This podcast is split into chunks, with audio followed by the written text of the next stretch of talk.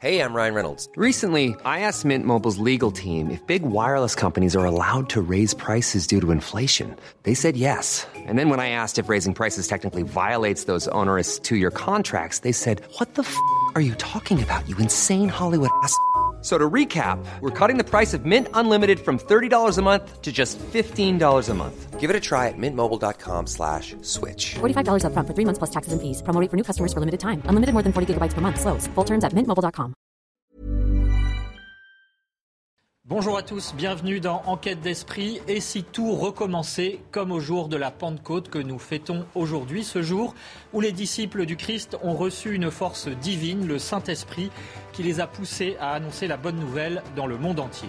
Bien sûr, il ne s'agit pas de tirer un trait sur 2000 ans d'histoire et de culture qui ont apporté beaucoup à la civilisation dans notre pays.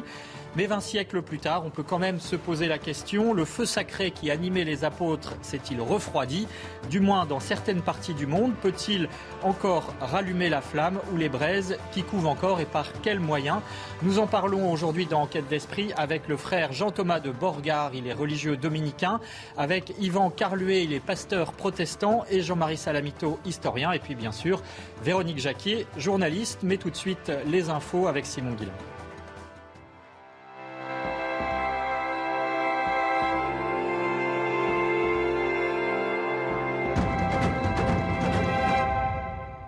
Bonjour Simon et on commence avec vous par parler des nouveaux cardinaux. Bonjour Amric et bonjour à tous. Après plusieurs mois d'attente, le pape François a annoncé la tenue d'un consistoire le 27 août prochain. À cette date, 21 nouveaux cardinaux seront nommés, dont l'archevêque de Marseille Jean-Marc Aveline, ce qui portera à 5 le nombre de cardinaux français. Alors, qui sont les autres? Comment sont répartis les cardinaux dans le monde? L'analyse d'Hélène Delozin de la revue Cardinalis. Écoutez. Cette répartition dans ces nouveaux cardinaux, elle est euh, finalement assez fidèle à ce qui se fait déjà actuellement, avec une prépondérance pour l'Europe, euh, 8 cardinaux européens, et ensuite une répartition entre Amérique du Nord, Amérique du Sud, Asie, Afrique, un seul pour l'Amérique du Nord, 4 pour l'Amérique du Sud, 6 pour l'Asie et 2 pour l'Afrique. Euh, les profils des nouveaux cardinaux sont assez variés, certains sont connus, d'autres pas, il n'y a pas que des personnalités dans tous ces, dans tous ces cardinaux. Ce qui est certain, c'est que la prépondérance européenne est en baisse, c'est une des constantes du pape François depuis le début de son pontificat. Il fait baisser cette prépondérance européenne. Au moment où lui-même a été élu en 2013, on avait 51% de cardinaux européens. Euh, on est passé en dessous du seuil de 50% en 2016 et depuis, ça ne cesse pas euh, de baisser. Les profils, disais-je, sont assez variés. Je prends par exemple euh, le cas du cardinal d'Amérique du Nord. Il s'agit de l'évêque de San Diego, monseigneur McElroy. il est clairement en rupture de banc par rapport aux autres évêques américains qui se sont prononcés en particulier pour l'exclusion de la communion des politiques américains euh, qui se prononçaient en faveur de l'avortement. Ce n'est pas la position de McElroy et clairement le pape François l'a mis en valeur pour cela. Il faut euh, mettre cela en balance avec d'autres nominations comme par exemple celle du cardinal du Ghana euh, qui lui pour le coup est plutôt conservateur sur le plan social. il s'est prononcé notamment de manière très ferme contre le mariage homosexuel. Et on change de sujet pour parler de la guerre en Ukraine. La branche moscovite de l'église orthodoxe d'Ukraine vient de rompre avec la Russie. Selon l'évêque Clément, l'église orthodoxe ukrainienne subit des pressions de la part de l'État ukrainien pour se séparer du patriarcat de Moscou. Et aujourd'hui, il y a aussi une demande de la société de l'église. On va écouter l'évêque Clément. L'église orthodoxe ukrainienne n'accepte pas condamne et se dissocie complètement des déclarations du patriarche Kirill sur l'agression russe en Ukraine. Nous l'avons annoncé officiellement. Avant cela, nous avons essayé plus d'une fois de joindre à la fois le patriarche Kirill et ceux qui sont directement à blâmer pour le début de l'agression russe. Mais nous n'avons reçu aucune réponse. Nous n'avons pas la même communication sur les questions liées à l'agression de la Russie. Et malheureusement, de nombreuses questions pourraient être réglées à la fois dans l'intérêt de l'Église et dans celui de la société. Mais nous ne ressentons pas le désir du patriarche Kirill. Dans le diocèse de Fréjus-Toulon, c'est la stupéfaction pour les fidèles. Le Vatican vient de demander au diocèse de sursoir aux ordinations diaconales et sacerdotales prévues à la fin du mois de juin, dans trois semaines très exactement. Une annonce faite par l'évêque Monseigneur Dominique Ray dans un communiqué qui date du 2 juin. Cette décision fait suite à une visite fraternelle à la demande de Rome entreprise ces derniers mois par le futur cardinal Aveline, l'archevêque de Marseille. Regardez cette réaction de Monseigneur Ray. Nous accueillons cette demande à la fois dans la douleur et la confiance, conscient de l'épreuve qu'elle représente avant tout pour ceux qui s'apprêtaient à recevoir l'ordination. Dans la petite commune du Mas d'Agenais, dans le Lot-et-Garonne, une œuvre inestimable fait son grand retour. Il s'agit du célèbre tableau de Rembrandt, Le Christ en croix. Peint dans les années 1630, il avait été conservé pendant six ans à Bordeaux pour cause de sécurité. Le tableau va désormais retrouver son cadre historique, l'église collégiale. On voit ça avec Éloi Rochebrune et Clémence Barbier. Regardez. Des années que les habitants du Mas d'Agenais attendaient le retour de leur Christ en croix. Très grande joie. Je suis un peu c'est vrai. Une émotion provoquée par un magnifique Rembrandt, peint en 1631 et représentant l'agonie de Jésus lors de la crucifixion. La signature du peintre néerlandais, découverte en 1959, a permis de l'authentifier. Pour des raisons de sécurité, l'œuvre était conservée à Bordeaux depuis six ans. La commune du Madagenais a donc fait des rénovations dans son église pour assurer la bonne conservation de son trésor municipal. On sait que c'est le seul Rembrandt qui soit ni dans un musée ni chez un particulier. On a vraiment mis le paquet sur la sécurité, que ce soit en matière de vidéo, en matière de télésurveillance. Honnêtement, je pense qu'on ne peut pas faire mieux. Fierté de ses habitants, la commune prévoit déjà de valoriser ce patrimoine. C'est une œuvre d'art qui appartient à la commune depuis 1800, 1805. On va faire, créer un espace Rembrandt pour justement euh, parler du Rembrandt et surtout mêler l'histoire du Rembrandt et l'histoire du village. Le retour à la maison s'est fait sous bonne garde escorté par une voiture banalisée de la gendarmerie. Le tableau a été estimé l'an dernier à 90 millions d'euros. Et enfin, de la finale de la Ligue des Champions, on ne retiendra pas que les émeutes autour du Stade de France. Après leur victoire face à Liverpool, les joueurs du Real Madrid ont offert le trophée à la Vierge d'Almudena, patronne de la ville de Madrid. Et comme le veut la tradition, les joueurs se sont rendus un par un devant l'hôtel de la cathédrale. Le cardinal et archevêque de Madrid a adressé quelques mots aux joueurs. Le Real Madrid et la culture de la rencontre et de l'équipe. Je vous remercie du fond du cœur d'avoir porté le nom de Madrid sur tous les continents. Fin de citation. Voilà pour l'essentiel de l'actualité cette semaine. C'est à vous, Emmerich, pour la suite d'Enquête d'Esprit. Merci Simon Guillain. À l'occasion de la Pentecôte, les chrétiens ont-ils toujours le feu missionnaire qui les guidait à l'origine du christianisme? Nous en parlons aujourd'hui dans Enquête d'Esprit avec le frère Jean-Thomas de Bourgard. Bonjour mon père, merci d'être avec nous. Vous êtes religieux dominicain, enseignant en philosophie, en théologie, aumônier d'établissement scolaire et vous allez faire paraître au CERF en septembre un livre qui s'appelle La spiritualité de la bûche qui part justement de l'événement de la Pentecôte euh, où il s'agissait d'allumer un feu sur la terre. Mais dites-vous, ça tarde un peu. Euh, est-ce que le flambeau s'est perdu en route? On en parlera. Avec nous également Yvan Carluet. Bonjour. Merci d'avoir répondu à notre invitation. Vous êtes pasteur protestant, fondateur de l'espace Martin Luther King à Créteil, une sorte de centre socioculturel qui inclut aussi des activités spirituelles. Euh, votre église fait partie de la Fédération protestante de France, qui date de 1905, hein, cette fédération, mais aussi du Conseil national des évangéliques de France et vous revendiquez cette double culture au sein du protestantisme. Avec nous également Jean-Marie Salamito, bonjour. Merci d'être avec nous. Vous êtes historien, professeur à la Sorbonne, où vous enseignez le christianisme antique et vous avez co-dirigé un ouvrage sur les premiers écrits chrétiens à la Pléiade qui vient d'être réédité. Et puis également Véronique Jacquier. Bonjour Véronique. Bonjour à tous. Vous êtes journaliste et vous nous parlerez d'un saint catholique, Philippe Néry, qui a fait une expérience étonnante lui aussi euh, à la Pentecôte Pentecôte 1544. Vous nous en parlerez.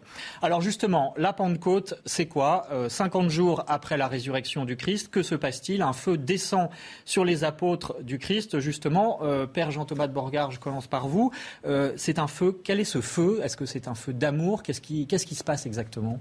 Alors, c'est un feu d'amour, avec cette particularité que, à la fois, les actes des apôtres nous disent que les apôtres sont réunis tous ensemble à la fois localement, mais avec une unanimité de cœur.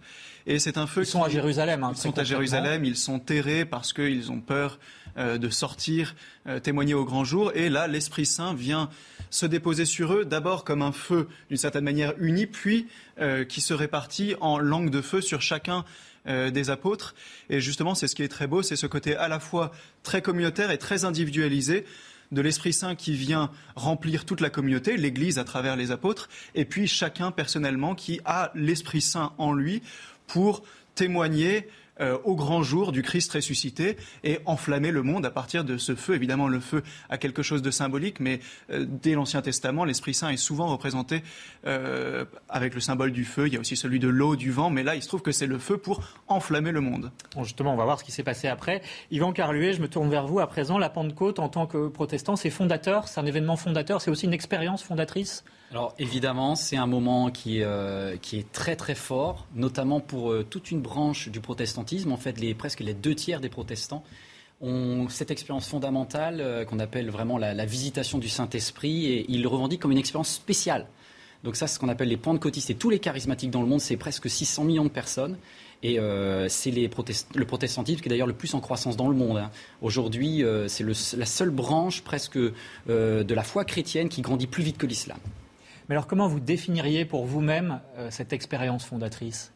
Alors moi, à titre personnel, alors là c'est en tant que pasteur, comment est-ce que vous l'enseignez euh? Avant d'enseigner aux autres, faut le vivre soi-même. Donc euh, moi, je, je, me... pour moi, j'ai une date même, c'est-à-dire que c'est c'est aussi fort qu'un baptême. C'est une date, pour moi, c'était le 4 août 1991 où j'ai ressenti une présence alors, je crois que le Saint-Esprit dans tous les croyants, hein, il n'y a pas de, pas de discussion là-dessus, mais, mais, il y a comme une, une expérience d'immersion le fait de remplir et de déborder. Et euh, ce jour-là, euh, alors comme dans la Pentecôte, on parle de la langue de feu, et puis le jour de la Pentecôte, il y a aussi un signe, par exemple, c'est qu'ils se mirent à parler diverses langues. Et donc les, protestants euh, charismatiques, pentecôtistes, mais également toutes les personnes du renouveau charismatique catholique croient qu'il y a cette possibilité d'adorer Dieu, de louer Dieu dans une langue qui est inconnue des autres. Et, ça, c'est quelque chose qui nous permet de nous édifier nous-mêmes. Pour moi, il y a eu un avant et un après dans ma façon de prier, dans ma façon de ressentir la présence du Saint-Esprit. C'est comme si euh, un Dieu très lointain euh, était expérimentable dans l'infiniment proche. On va en reparler, bien sûr, et puis de ce que ça provoque ensuite comme élan missionnaire. Jean-Marie Salamito, un peu d'histoire quand même. Euh, que s'est-il passé après la Pentecôte et, comment est-ce que finalement ce groupuscule de chrétiens, ils étaient 12, peut-être un peu plus, mais a réussi ensuite à, par exemple, convertir l'Empire romain? Quelles, sont les, quelles ont été les clés de ce succès? Ah, les clés de ce succès, c'est assez difficile, c'est l'objet de débat. Déjà, il y a une chose qui est, évidente pour, euh, euh, pour l'historien à travers les textes à propos de la Pentecôte, c'est que les euh, apôtres sont transformés. C'est là qu'ils deviennent vraiment des apôtres. Pierre a, tremblé au moment de la passion de Jésus et a fait comme s'il ne connaissait pas Jésus à la Pentecôte, le jour même, Pierre prend euh, la parole et prononce un, discours euh, qui contient euh, très certainement les éléments fondamentaux de la toute première prédication chrétienne, c'est-à-dire que l'histoire de Jésus est reprise, avec le, repère du baptême par Jean-Baptiste. Donc des événements sont racontés. Et puis c'est la, la, seigneurie de Jésus qui est affirmée. Un Dieu l'a fait Seigneur et Christ, ce Jésus que vous, vous avez crucifié, pour citer de mémoire la fin euh, de ce discours. Donc c'est un, un tournant pour les apôtres. C'est le moment où ils n'ont plus peur. C'est le moment où ils se mettent à parler, où la mission chrétienne euh, commence. Au fond, c'est là que commence l'Église telle qu'on peut euh, l'entendre euh, aujourd'hui. Et puis c'est le début d'une aventure euh, missionnaire qui se poursuit pendant à peu près trois siècles sans que le christianisme ait l'aide d'un quelconque pouvoir, mais au contraire, alors que différents types de persécutions vont exister dans les années qui viennent. On va y revenir bien sûr hein, sur cette période. il y a un événement, effectivement, vous parlez de Saint-Pierre, qui est quand même incroyable à ce moment-là, c'est que par sa prédication, l'apôtre Pierre convertit d'un coup 3000 personnes. Alors évidemment, euh, cela semble euh, incroyable. Euh, néanmoins, est-ce qu'aujourd'hui, ça pourrait se reproduire Frère Jean-Thomas de Borgard? Alors ça pourrait probablement se reproduire parce que l'Esprit Saint fait ce qu'il veut et qu'il est souverain. Donc ça pourrait se reproduire. malgré tout, il y avait quand même, il faut voir que la foule qui est face à Saint-Pierre est une foule qui vient à Jérusalem en pèlerinage. Euh, à la fois des juifs de la diaspora, des juifs euh, de toute la terre d'Israël. Donc le public est relativement bien disposé. Euh, mais malgré tout, c'est une démonstration de puissance de l'Esprit Saint. avec une prédication qui, moi, me frappe beaucoup parce que, d'une certaine manière, Saint Pierre ne fait pas appel justement tellement à son expérience personnelle, que à l'objectivité de ce que le Christ a fait, vécu, qu'il est mort et ressuscité pour les péchés euh, du monde. Euh, et c'est ce qui convainc manifestement euh, les gens. Et dans les actes des apôtres, c'est un refrain qui revient très régulièrement, c'est on prêche, et puis on nous dit, ce jour-là, 3000, 5000... X personnes viennent se rejoindre les rangs de l'Église. et ce qui est impressionnant, c'est que c'est justement la prédication qui opère ce miracle-là par le biais, par la, puissance de l'Esprit Saint, mais c'est la prédication. C'est pas tellement par les miracles ou euh, justement euh, les glossolalies ou autres charismes qui sont des choses importantes euh, dans la vie de l'Église, mais vraiment par la prédication, la parole kérigmatique, on dit ça comme un terme savant pour dire voilà l'objet central de la foi, c'est ça qui, qui, convertit les masses à l'époque. Ça peut nous paraître étonnant, mais je ne vois pas pourquoi est-ce qu'il n'en serait pas de même aujourd'hui. Eh ben c'est ce qu'on va essayer de voir justement après une courte pause publicitaire. Comment est-ce que les chrétiens ont d'abord converti l'Empire romain et puis ensuite se sont développés dans le monde entier jusqu'à aujourd'hui? Est-ce que c'est encore possible aujourd'hui? On se posera la question. Vous restez avec nous. De retour dans l'émission Enquête d'esprit à l'occasion de la fête de la Pentecôte euh, qui se déroule aujourd'hui pour tous les chrétiens, eh bien, euh, nous parlons de ce feu missionnaire qui les animait dès les origines du christianisme. Est-ce encore le cas aujourd'hui? On en parle avec le frère Jean-Thomas de Bourgard, il est dominicain, avec le pasteur protestant Yvan Carluet, avec Jean-Marie Salamito, historien, et Véronique Jacquier, journaliste, euh, qui nous parlera notamment de l'expérience de la Pentecôte qu'a fait Saint-Philippe Néry. Alors, Jean-Marie Salamito, je me tourne vers vous pour démarrer cette deuxième partie, puisque donc on parlait euh, de, ces premiers temps du christianisme où les apôtres ont reçu euh, le feu de l'Esprit Saint, hein, et puis euh, ensuite ils se développent et parviennent à convertir l'Empire romain. Quelles leçons de cette antiquité, c'était quand même il y a 2000 ans, on peut en tirer pour la mission aujourd'hui des chrétiens dans le monde de 2022 alors la leçon qu'on peut euh, en tirer, c'est déjà euh, celle du, courage et de l'enthousiasme de, ces apôtres. En faisant bien attention à cette image du feu qui ne doit pas euh, nous faire oublier le caractère proprement personnel, le fait que l'Esprit Saint est une personne et qu'il arrive selon une promesse de Jésus. Hein, n'oublions pas que euh, dans l'évangile selon Jean, euh, Jésus dit Je prierai le Père qui vous enverra un autre paraclet, paraclétos en, grec, un autre défenseur, un autre avocat, quelqu'un pour vous aider. Autrement dit, c'est bien une personne qui arrive au secours des disciples et qui en quelque sorte prend le relais de l'action euh, de Jésus qui était auparavant présent euh, parmi eux. Et je dirais que c'est c'est là le, le, noyau, en fait. C'est de se sentir accompagné par l'Esprit Saint. Ainsi, nous lisons les actes des apôtres, le récit des aventures des tout premiers chrétiens. Le personnage principal, en fait, celui qui revient tout le temps, c'est l'Esprit Saint ça ne vient pas de même, c'est ça que. Ça, ne vient pas, ça ne vient pas de même, et le, rédacteur des Actes des Apôtres en est euh, parfaitement euh, conscient, et on voit très très bien euh, cela dans les épîtres de Paul. Paul ne prétend jamais agir tout seul, et il souligne d'une façon d'ailleurs exceptionnelle pour un homme de l'Antiquité, il souligne sa, sa propre faiblesse. Donc déjà, la leçon pour aujourd'hui, ce serait de dire nous ne sommes pas seuls. Enfin, que les chrétiens se disent nous ne sommes pas seuls, tout ne repose pas sur nous, et dans ce cas-là, ils seront bien fidèles à euh, cet événement euh, de euh, la Pentecôte qui est transformation hein, de ses disciples, transformation de ses, de ses apôtres et accompagnement par l'Esprit Saint de toute leur mission même si aujourd'hui, Yvan Carluet, les obstacles à, l'évangélisation, à la mission chrétienne peuvent sembler tellement insurmontables que le risque est le, découragement ou de baisser les bras. Comment est-ce que vous, personnellement, enfin, en tant que pasteur, vous vous ressourcez dans ces actes des apôtres? Euh, alors c'est clair qu'à partir du moment où c'est une personne et qu'on la rencontre, le Saint-Esprit, bah, ça change quand même tout. Et, moi, il n'y a pas une seule journée sans que, sans que je passe un temps, même juste à, louer Dieu, à prier et, à prier par l'Esprit, hein, comme nous dit, comme dit l'apôtre Paul. Ça, pour moi, c'est très, très, très, c'est fondateur de, toute ma journée. Mais les obstacles euh, du monde d'aujourd'hui, euh, je sais pas, on pourrait citer le laïcisme ou l'émergence d'autres religions. Est-ce que c'est quelque chose qui, euh, qui, peut faire peur aux chrétiens aujourd'hui et les décourager? Ou au contraire, est-ce que c'est stimulant?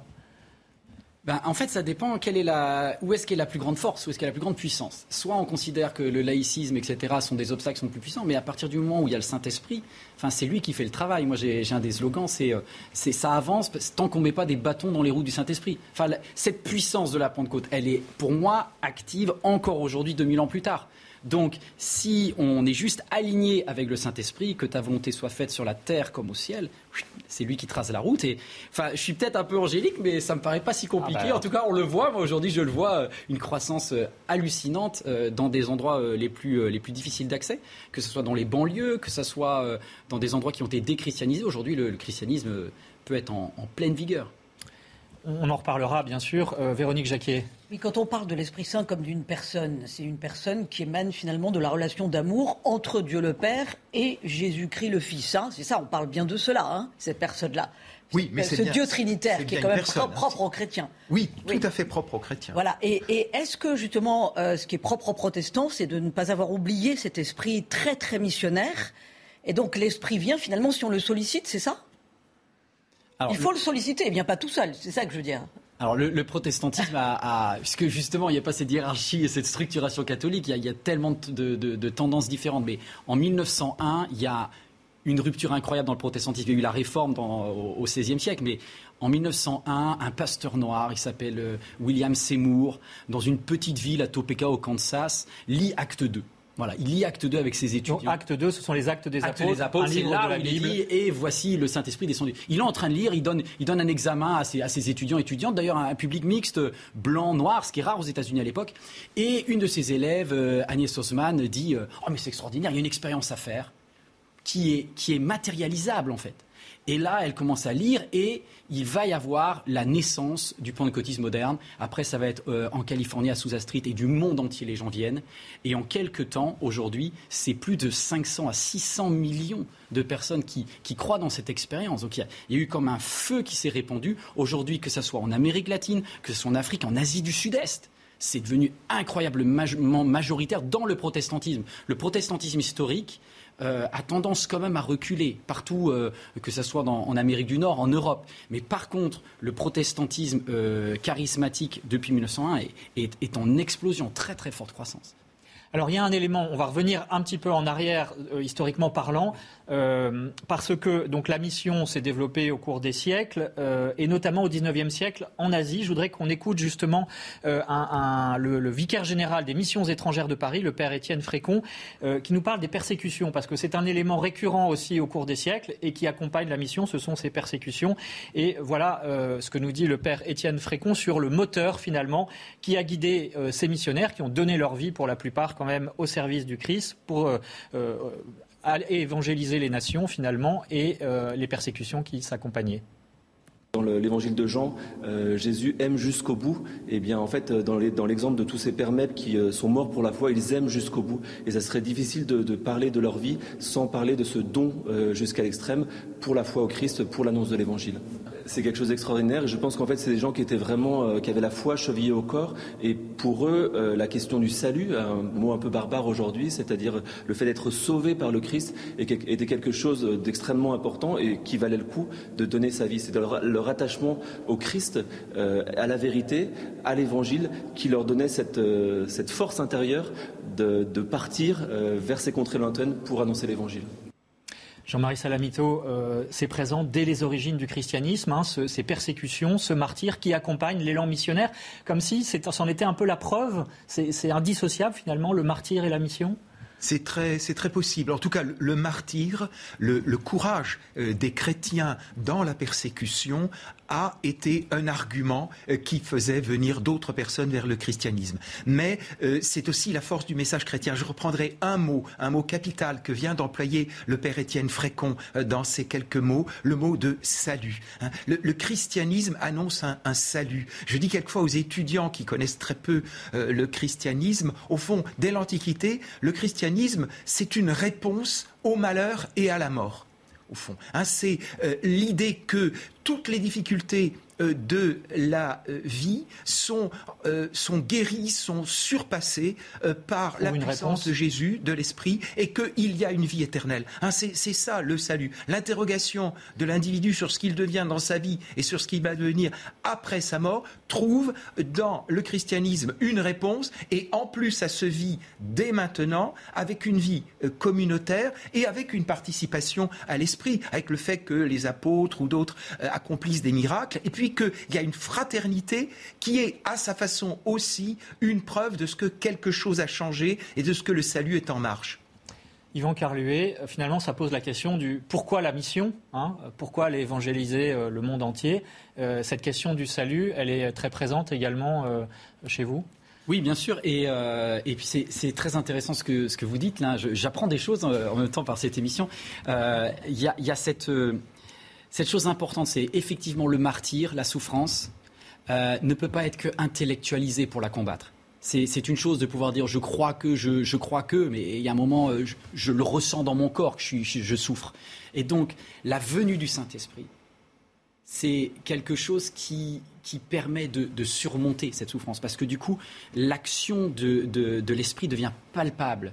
Et, du coup, la redécouverte de la puissance des miracles, la redécouverte de, la matérialisation, et, et ça ne peut pas être que conceptuel, la foi il y a un moment, on a besoin de l'expérimenter. Euh, euh, j'ai un, cerveau, mais j'ai aussi un corps, quoi, et j'ai besoin de, de le vivre. est incarné. Ah, ça, c'est extraordinaire. Et Jésus ressuscite avec son ah, corps, précisément. On identifie son corps.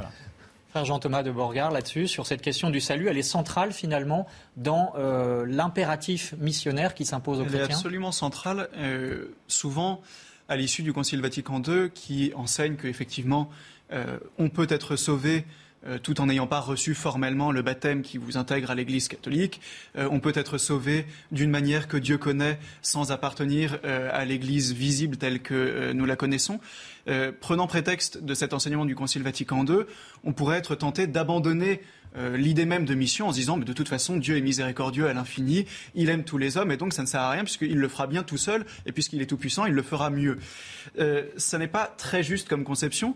Euh, d'abord parce que c'est pas parce qu'il le peut que euh, c'est automatique, et puis ensuite parce que c'est un impératif non seulement à l'égard des personnes que Dieu veut sauver, euh, et puis c'est un, impératif pour chaque chrétien, c'est-à-dire que vraiment la mission, c'est le signe que effectivement on est dévoré par l'Esprit Saint. Je prends souvent cette image. Le meilleur signe qu'une baignoire est pleine, c'est qu'elle déborde. Si elle déborde pas, c'est qu'elle n'est pas assez pleine. Donc il faut que ça déborde.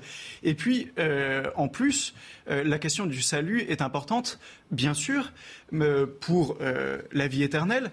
Mais on oublie, quand on est né dedans, comme Obélix euh, qui est né dans la, dans la potion magique, que la vie des sacrements, par exemple, notamment pour un catholique, nous apporte une joie immense dès maintenant. Et euh, il ne s'agit pas seulement d'avoir son petit strapontin au ciel et d'être sauvé, ce qui est très bien, c'est très heureux, mais si c'est réellement un trésor merveilleux dont on vit chaque jour si les sacrements nous nourrissent, alors il faut le partager à tous. Maintenant, les convertis, de ce point de vue-là, nous sont euh, une leçon énorme, c'est qu'ils nous disent, mais vous vous rendez pas compte de ce que c'est que de ne pas vivre des sacrements, de ne pas vivre dans l'Église. Bien sûr, il y a la question du, salut, mais il y a d'abord la question de vivre réellement de tous les moyens que l'Église met à notre disposition pour être dans l'intimité du Seigneur. Et on ne peut pas être sauvé euh, soi-même, hein, c'est ce que vous nous dites. Véronique Jacquet. Euh, la mission, euh, en vous écoutant, elle commence ici et maintenant dans le quotidien. C'est-à-dire que ce n'est pas la peine d'aller au bout du monde pour évangéliser et porter forcément le salut à 3000 personnes comme au début du christianisme. C'est ça. la conversion, c'est une personne plus une personne plus une personne dans notre entourage. Comme disait Nietzsche, on nous demande d'avoir des têtes de ressuscité, non? Pour être cru. C'est un peu ça, Jean-Marie Salamito? Oui, tout à fait, mais c'est l'enthousiasme des, premiers chrétiens. Euh, le fait qu'il y ait une, réaction très spontanée à la prédication de Pierre montre bien que tous ces juifs, on n'a pour l'instant pas, redit que ce sont des juifs, hein. les premiers chrétiens sont des juifs, le christianisme se développe à l'intérieur euh, du judaïsme, c'est-à-dire que ce sont des gens qui sont préparés, qui ont une attente, qui ont une connaissance des Écritures que leur cite Pierre euh, dans ses discours, et puis qui sont pris par cette cet enthousiasme qui me paraît l'une des raisons de ce partage des biens dont nous parlent à plusieurs reprises les actes des apôtres. Il y a un enthousiasme, euh, il y a quelque chose qui déborde, euh, comme cela vient euh, d'être dit. J'aime beaucoup cette image du, du, débordement. Et il y a, vous, vous le disiez, il y a, ce, ce, trajet d'individu à individu, à, l'intérieur des familles, à l'intérieur des différentes communautés juives du bassin méditerranéen, puis au-delà des communautés juives. Donc il y a euh, cette, cette capacité de, contagion, mais je dirais de contagion joyeuse et libre, alors que les chrétiens n'ont strictement aucun moyen de faire pression, qui n'ont pas de pouvoir avec eux, qui n'ont aucune force politique. Mais alors justement, euh, pour reprendre cette citation de Nietzsche, et on peut se poser la question pour aujourd'hui, finalement, euh, est-ce que les chrétiens ont des gueules, pardonnez-moi l'expression, de ressusciter hein, et, Nietzsche disait, je croirai en Dieu le jour où effectivement les chrétiens rayonneront. Alors est-ce que les chrétiens rayonnent assez aujourd'hui? On peut se poser la question, Yvan Carluet. Ça veut dire quoi rayonner? À partir de quand on considère qu'on a une vraie tête de ressuscité C'est, euh, ben moi je vois des, je vois des histoires merveilleuses quand même aujourd'hui. Donc euh, nous, pour, moi, là, qui vit en, banlieue parisienne, moi, je vois des, personnes qui, voilà, qui, dans le Grand Paris, qui viennent de, d'arrière-plan, euh, parfois euh, datés, agnostiques, ou bien d'une foi qui a disparu. d'une foi qui était protestante, d'une foi qui était catholique, d'une foi qui était musulmane d'ailleurs. Hein. On, a des, on a des jeunes de, 18 ans qui, qui, font une rencontre personnelle avec le Christ et euh, l'expérience euh, de la Pentecôte, c'est quelque chose qui peut changer parce que du coup, ils peuvent dire pas seulement mon cerveau le comprend, mais je l'ai vu, mes, mes, mains l'ont touché, on croit dans le miraculeux, et du coup, bah, c'est ça qui, sont, qui fait qu'ils sont enflammés. Enfin, cette force, elle ne peut pas venir de eux-mêmes euh, juste comme ça. C'est quelque chose qui descend sur eux et qui donne l'envie d'aller voir leur copine Fatima, d'aller parler à, à, Marc qui est dans la même classe et qui leur dit Hey, j'ai rencontré quelqu'un. J'ai rencontré quelqu'un, il a changé ma vie. Alors justement, euh, ça pose aussi une autre question finalement. Euh, est-ce que euh, la, mission, c'est d'abord un discours intellectuel, annoncer une doctrine, énoncer une doctrine, une prédication, ou est-ce que c'est d'abord rencontrer et connaître une personne, en l'occurrence le Christ Je crois qu'il y a forcément un petit peu des deux. L'opposition est, toujours un peu factice. Euh, évidemment que c'est d'abord la rencontre d'une personne, parce que Dieu, c'est non seulement une, mais trois personnes, et qui vient habiter dans nos vies, et c'est une expérience, effectivement. Et puis, il y a malgré tout un minimum de connaissances qui vont avec, parce que c'est comme dans n'importe quelle relation amoureuse, on peut tomber amoureux à partir d'une connaissance très infime de la personne qu'on a en face, c'est ce qu'on appelle un coup de foudre, mais à un moment, si on n'apprend pas à connaître vraiment la personne, eh bien à ce moment-là, notre amour en fait est complètement factice. Il repose sur euh, pas grand-chose. Donc il y a les deux. Il faut à la fois quelque chose de l'ordre de la connaissance, fréquenter la parole de Dieu, fréquenter les sacrements, connaître l'histoire de l'Église, la liturgie, etc. Et puis faire l'expérience. Moi, je crois qu'une des choses euh, qu'on doit faire, c'est une fois qu'on a annoncé le Christ, qu'on a annoncé qu'il est mort, ressuscité, etc., qu'on a, il faut dire ce que dit Jésus sans cesse dans l'Évangile viens et vois viens et vois. Il y a une expérience à faire. Il y a une expérience à faire et normalement nos communautés, si elles sont ce qu'elles doivent être, nos paroisses, nos communautés religieuses, nos familles aussi, eh bien le simple fait de venir et voir doit donner le goût, doit donner l'envie de poursuivre. Je ne sais pas si c'est toujours le cas, mais en tout cas, euh, c'est vraiment l'expérience que Jésus invite à faire dans l'Évangile. C'est on passe d'une connaissance à une expérience, et ensuite les deux se nourrissent mutuellement, et c'est la vie chrétienne qui, qui, qui commence. Ça suppose aussi, Jean-Marie Salamito, euh, le temps long finalement et le passage aussi par euh, la culture. Par exemple, dans les premiers siècles que vous connaissez bien du christianisme, les chrétiens se sont insérés dans la culture euh, gréco-latine d'un certain point de vue et on finit par, par se l'approprier. Ça, c'est intéressant aussi comme, en termes de mission. Oui, tout à fait. Ben, ça, c'est la, je dirais, c'est la souplesse des chrétiens. Et ça me paraît typique du christianisme. C'est-à-dire que le christianisme n'est pas une culture. Hein. il, n'est pas dans l'identité, il, est constamment dans la mission, en fait. Il a un message, hein. c'était l'adjectif qui avait été euh, prononcé, kérigmatique. Hein. Ça veut dire la proclamation. Hein. c'est exactement ce que fait Pierre à la Pentecôte. C'est le, prototype. Alors, cette proclamation, elle est faite euh, certainement, euh, elle est faite de toute évidence par, un juif, à, des juifs, et puis elle va se faire à, à, des païens. Donc, ça va se faire au nom d'un Messie qui parlait araméen, dont la langue liturgique était l'hébreu, puis ça va se faire en grec. Les écrits du Nouveau Testament sont en grec, puis il faudra passer au, au latin. Donc, on part d'une religion mère qui est le judaïsme, on est quelque chose de nouveau par rapport au judaïsme, et on s'adresse encore à des païens. Et puis, euh, par la suite, il y a au, deuxième siècle, dans les années 100, il y a des intellectuels chrétiens. Je pense à Justin Martyr, qui est à la fois un philosophe et un chrétien et un martyr à Rome dans les années 160. Donc on a des intellectuels chrétiens comme on a des chrétiens de tous les niveaux euh, de culture et on a euh, petit à petit la création d'une langue chrétienne, d'un vocabulaire chrétien d'abord en grec, ensuite en latin. Et je dirais que ça c'est le prototype de ce qu'on fait par la suite dans le monde entier des missionnaires. C'est-à-dire passer à travers d'autres langues, passer le même message, le même kérigme, la même proclamation de Jésus Seigneur, de Jésus crucifié et ressuscité dans toutes les langues, et puis s'incarnant après dans toutes les cultures. Alors on va revenir à l'événement fondateur de la Pentecôte hein, qui nous réunit aujourd'hui euh, avec un exemple concret dans l'histoire, Véronique, c'est celui de Philippe Néri. Euh, donc on est en pleine renaissance italienne et il a une expérience de la Pentecôte, le jour même de la Pentecôte. Racontez-nous. Saint Philippe Néri, c'est le saint de la joie. C'est un homme extrêmement joyeux, extrêmement enthousiaste euh, déjà de nature.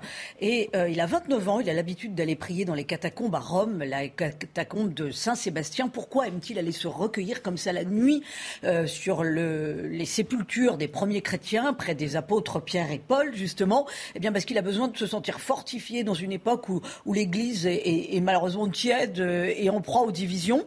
Et une nuit, pour la Pentecôte 1544, il prie ardemment, comme il le fait toujours, mais il demande avec insistance de recevoir les dons de l'Esprit Saint. Et que se passe-t-il?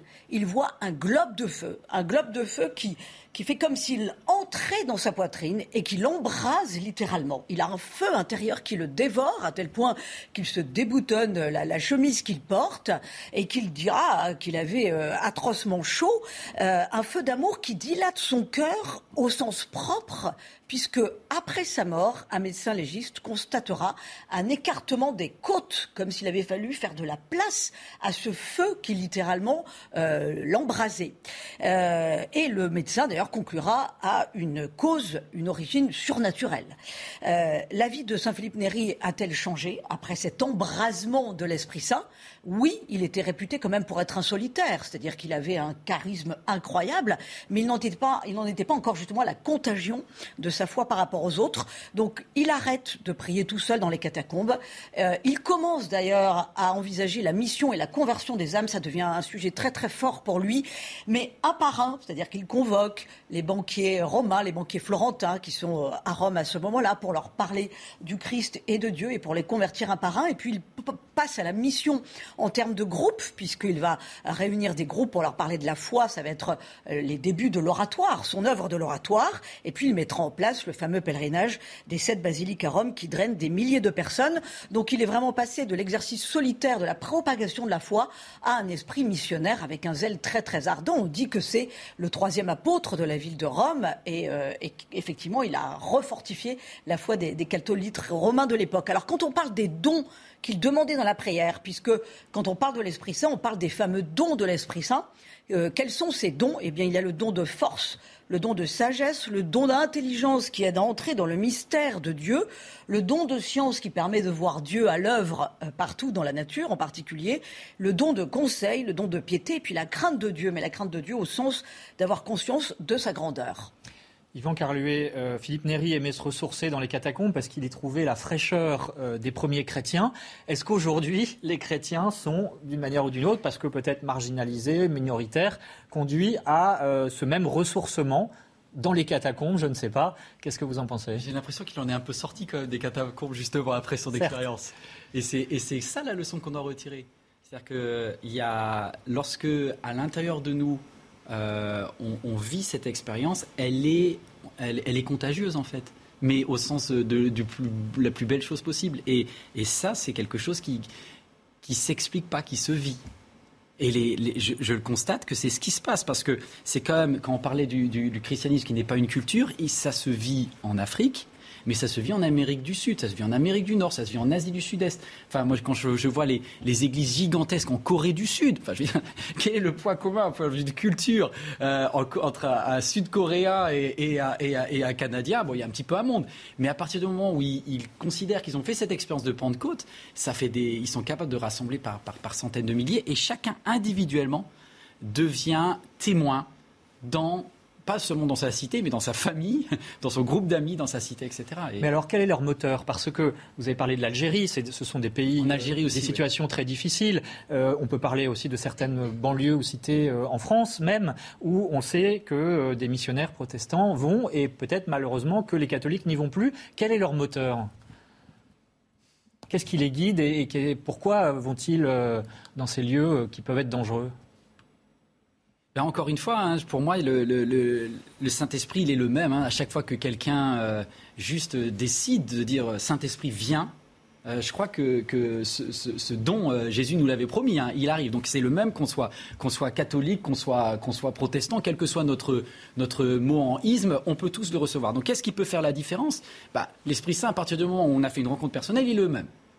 Donc c'est juste d'oser d'oser y aller. Et après, c'est vrai qu'il y a tout l'aspect qu'Ericma, j'ai compris, j'ai... Donc le cœur de la foi. Hein. Vous, parliez, vous parliez de cette, la relation d'amour, elle peut durer un jour, mais l'amour se construit sur la durée. Moi, je ne crois pas qu'on ne peut pas juste vivre... Enfin, on peut, si on vit juste une expérience une fois, bah, ça va tenir et puis l'être humain est fait de routine, au bout d'un moment ça finit par mourir.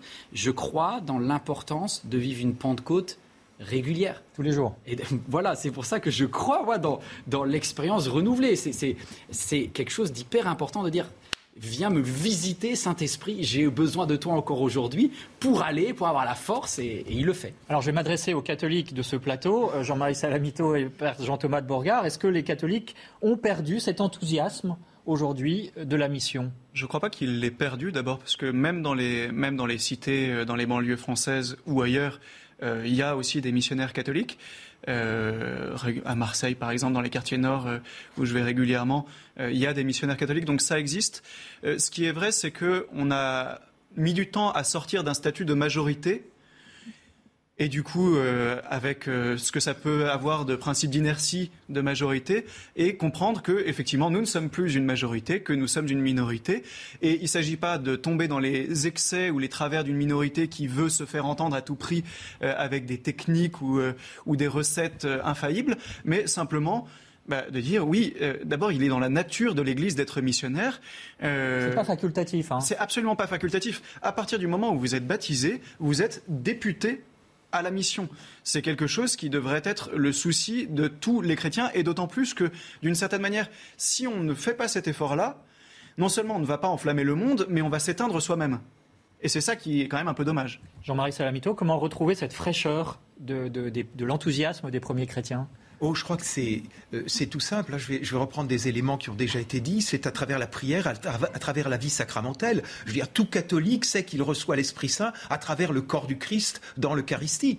Hein, donc, euh, en fait, tous les moyens, nous les avons. Je veux dire qu'il n'y a, pas, il a pas à chercher euh, à remonter dans, dans le temps. Il y a le quotidien. Et moi, je dirais, en tant que professeur, en tant qu'universitaire, je vois depuis des années de jeunes chrétiens, de jeunes catholiques en particulier, de plus en plus ardents de plus en plus rayonnants, qui sont même pour moi, euh, professeur, des exemples de foi ou des exemples de, euh, de rayonnement. Donc je me sens extrêmement confiant, euh, exactement comme l'est mon, mon, voisin, et je crois comme nous le sommes tous les trois. Parce que nous avons tenu ensemble comme propos ne sont pas des propos défaitistes, ni, ni ternes, ni assoupis. Il y, a, il y a une mission qui est en cours depuis 2000 ans. Elle va continuer, elle continuera jusqu'au retour du Christ. Il reviendra quand il le décidera, mais en tout cas, euh, nous, nous sommes euh, au boulot et les générations suivantes le feront aussi. Alors, comment annoncer euh, le Christ et la bonne nouvelle dans la société française de 2022 Regardez, nous sommes allés poser la question dans la rue. Je pense que les églises, en général, oui, ont beaucoup de réflexions à porter sur les conditions dans lesquelles elles sont dans la société. Elles interviennent au sein de la société. Euh, et toutes les églises sont confrontées à ce sujet aujourd'hui, pas seulement l'Église catholique. Savoir euh, intégrer, en fait, euh, la dimension, je dirais, un petit peu mystique, effectivement, la dimension religieuse, dans la vie de tous les jours être, être capable d'être chrétien dans le monde. Oui. Je pense qu'ils n'ont rien à prouver et qu'ils n'ont rien à changer et qu'on devrait juste tous euh, vivre ensemble euh, tranquillement et chacun de son côté. Elle devrait incarner les valeurs de bien, de justice, de... Voilà, c'est bien, mais elle a besoin d'une réforme. Elle a un rôle important et elle devrait euh, un peu évoluer.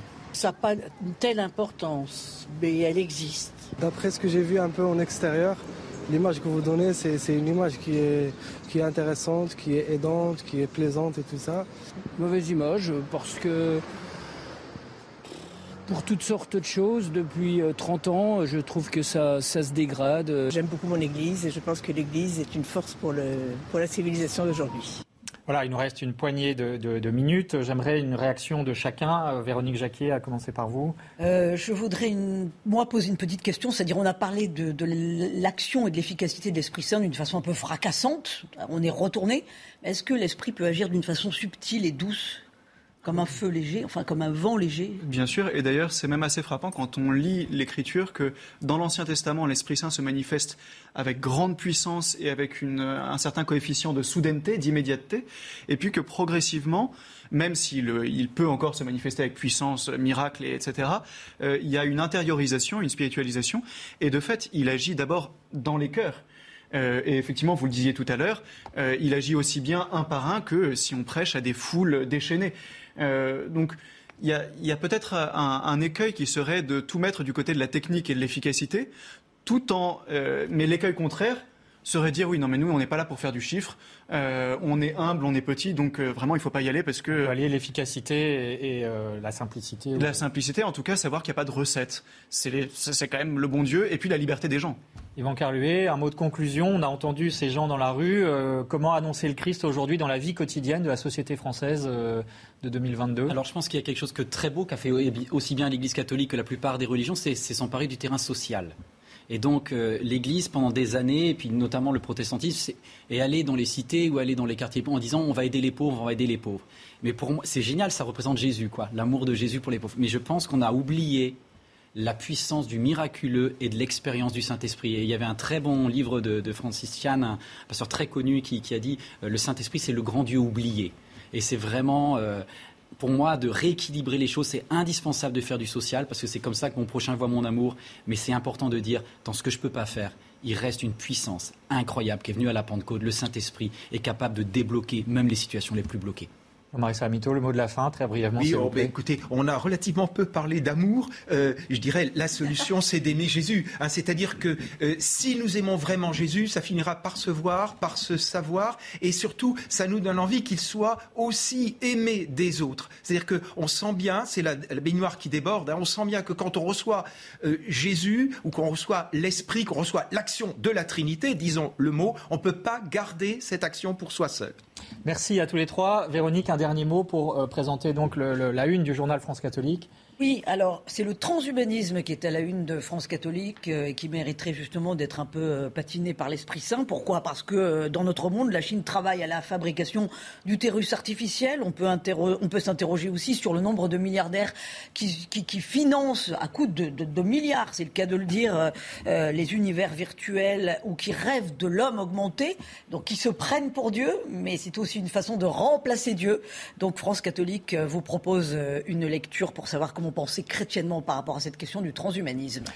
Merci. Je signale euh, vos ouvrages respectifs. Frère Jean-Thomas de Bourgard, apparaître euh, La spiritualité de la bûche, hein, justement. Ce sera en septembre. Jean-Marie Salamito, premiers écrits chrétiens à la Pléiade. Merci euh, Yvan Carluet d'avoir été avec nous. Merci Véronique. La semaine prochaine, nous parlerons de la Chine et des chrétiens après l'arrestation et le procès à venir du cardinal Zen. Merci d'avoir suivi cette émission. Merci à la réalisation technique. Très bonne journée à tous.